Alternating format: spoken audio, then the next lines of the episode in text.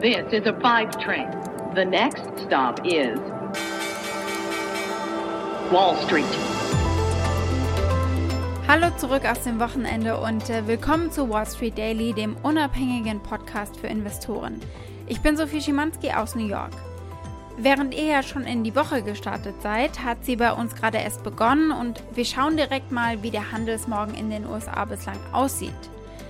Die US-Aktien legen am Montag zu und äh, erholen sich damit so ein bisschen von der schlechtesten Woche, die wir seit Oktober gesehen haben. Und GameStop, eine Aktie, die euch allen bekannt ist, die fällt 20%. Dafür klettert Silber um 13%. Und es wird angenommen, dass dieser Anstieg auch durch die Reddit Short Squeezers ausgelöst wurde. Darauf gucken wir gleich genauer.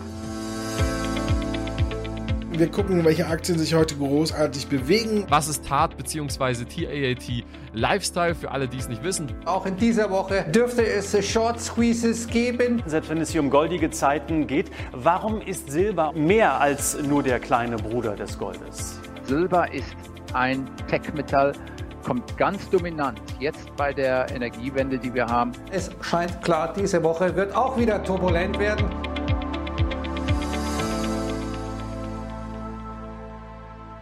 Was habe ich heute konkret für euch? Wir machen einen kurzen Ausblick auf die Woche, damit ihr euch zurechtfindet in all den Terminen. Wir schauen noch einmal auf die Reddit Mania und auf das, was wir jetzt eigentlich wissen nach dieser Woche und auf das, was wir nicht wissen und äh, auf äh, die Rolle, die Citadel spielt. Wir gucken darauf, wie es weitergeht und äh, wir schauen uns das nächste Reddit-Ziel an, nämlich Silber. Und die Aktie des Tages ist Ballot Power Systems.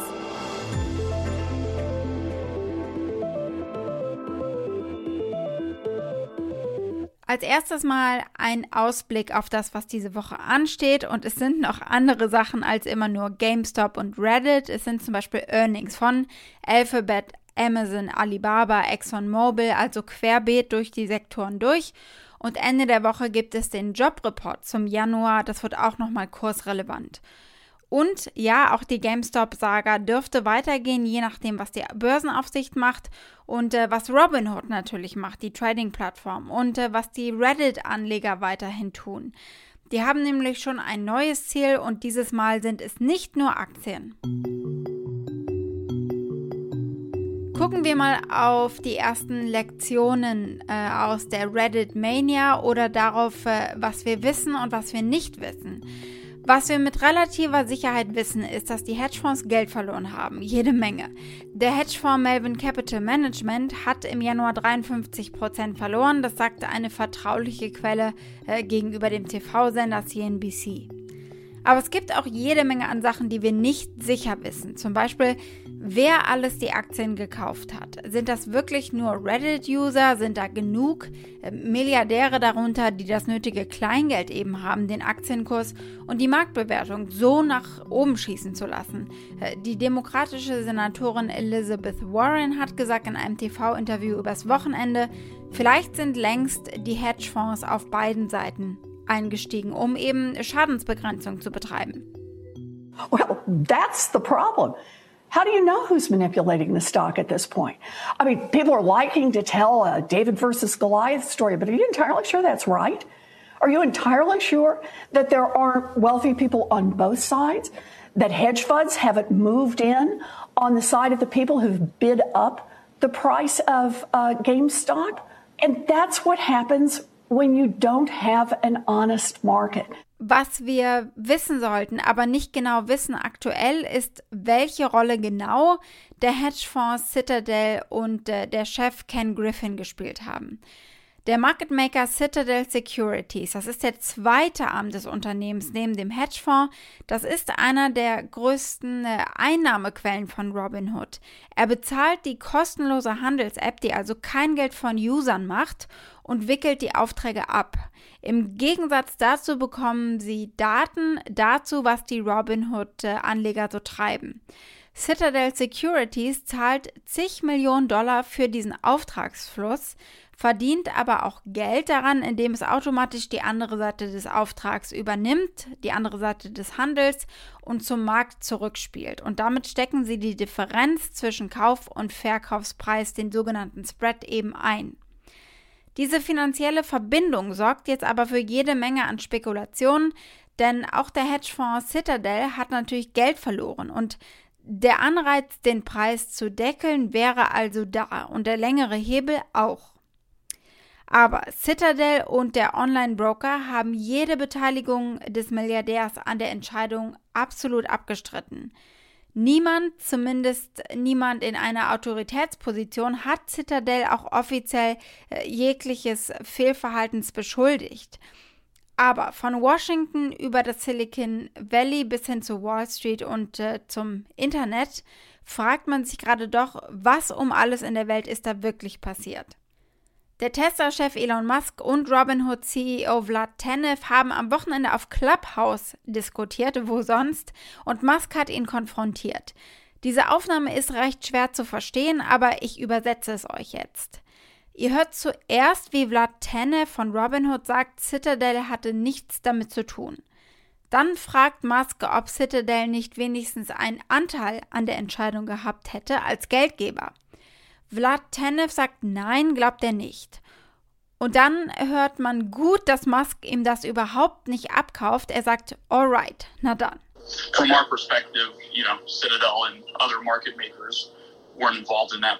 But wouldn't they have a strong say in who got put in charge of that organization since it's an industry consortium, not a government consortium, or not a government regulatory agency?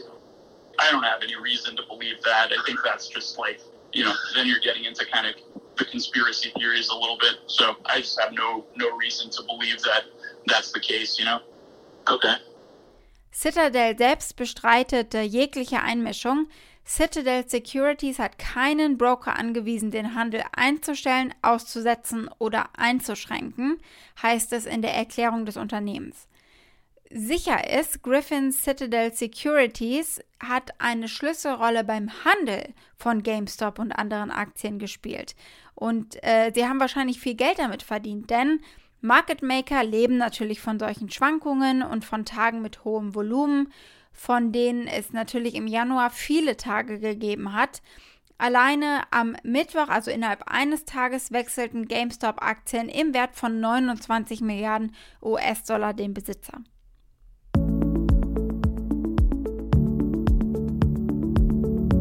Aber natürlich sind die Reddit-User längst weitergezogen.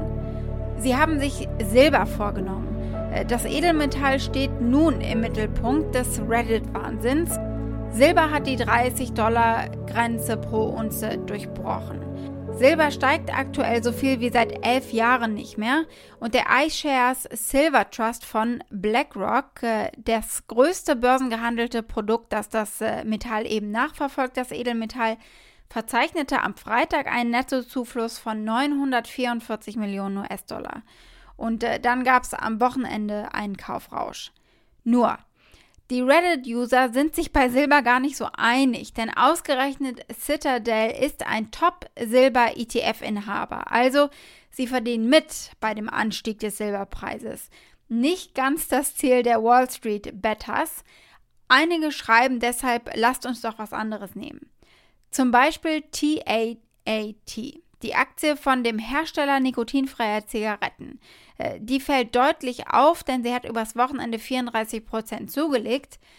Der wahrscheinliche Grund, ein Foto eines Notizblocks. Der Mann, der die GameStop Mania gestartet hat, hat dem Wall Street Journal ein Interview gegeben. Mit veröffentlicht wurden auch Fotos und auf einem ist ein Blog zu sehen und auf dem hatte er einige Aktien notiert und an zweiter Stelle steht eben TAAT. Kann man ganz gut lesen, wenn man reinzoomt. Und hier hört ihr einen YouTuber, der eben auch Detektiv gespielt hat und ins Foto reingezoomt hat. One of the key guys from Wall Street Bets, Keith Gill. The guy who started this Wall Street bets revolution had a notepad in the Wall Street Journal, and in his notepad, he had a list of picks. The second pick on his list was TAT. Wie geht's jetzt weiter? Robinhood selbst ist Schritte gegangen, noch nach der Entscheidung, einige Aktien nicht mehr kaufen zu lassen, haben sie bei 50 Aktien den äh, Besitz eingeschränkt. Sprich, sie erlauben jedem Nutzer, äh, jedem Anleger nur noch eine Aktie zu halten. Zum Beispiel bei Starbucks oder auch bei GM, bei General Motors. Natürlich ermittelt schon längst die SEC, die Börsenaufsicht, und zwar gegen Robinhood. Und der Bankenausschuss des Kongresses wird zusammenkommen.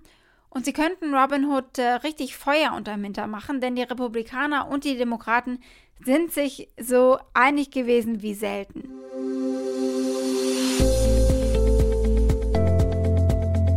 Unsere Aktie des Tages ist heute das Unternehmen Ballard Power Systems auf mehrfachen Hörerwunsch hin, unter anderem auf den hin von Markus Knepper. 2020 war ein Jahr vieler Extreme und äh, nirgendwo sonst war das so deutlich zu sehen wie bei Wasserstoffaktien weil es da einfach eine sehr leidenschaftliche Euphorie der Anleger gibt, äh, rund um alles, was grün ist und nachhaltig.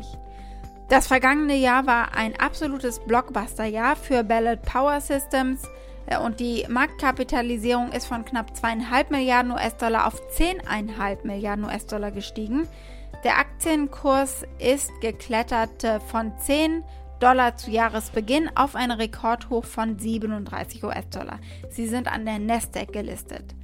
Das Unternehmen hat äh, damit seine Marktkapitalisierung seit Jahresbeginn um 4,5 Milliarden US-Dollar erhöht.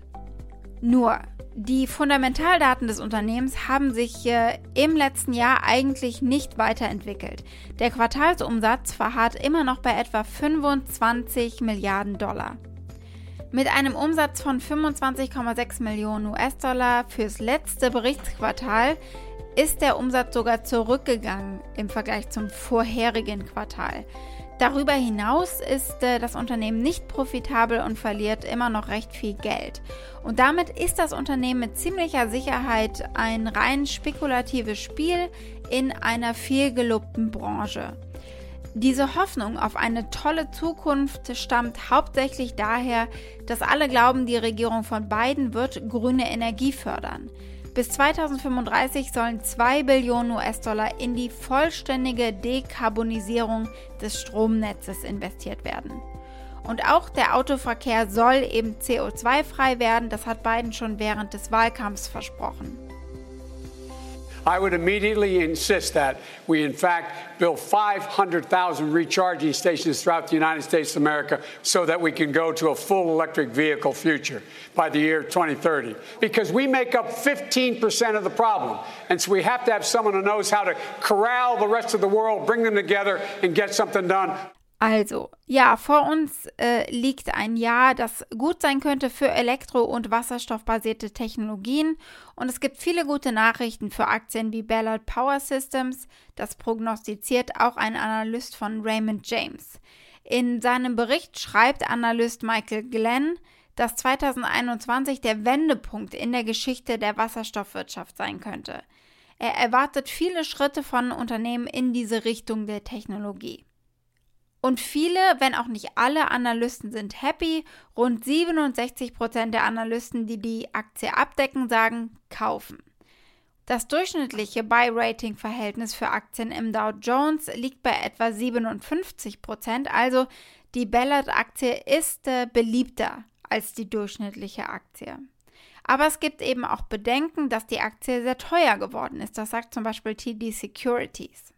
Also zusammengefasst, die Fundamentaldaten haben sich im letzten Jahr nicht spürbar weiterentwickelt, äh, aber es gibt eben die Hoffnung und die Aussicht auf eine rosige Zukunft. Das ist absolut okay als Investmentstrategie, aber man sollte sich dessen eben bewusst sein. Wall Street.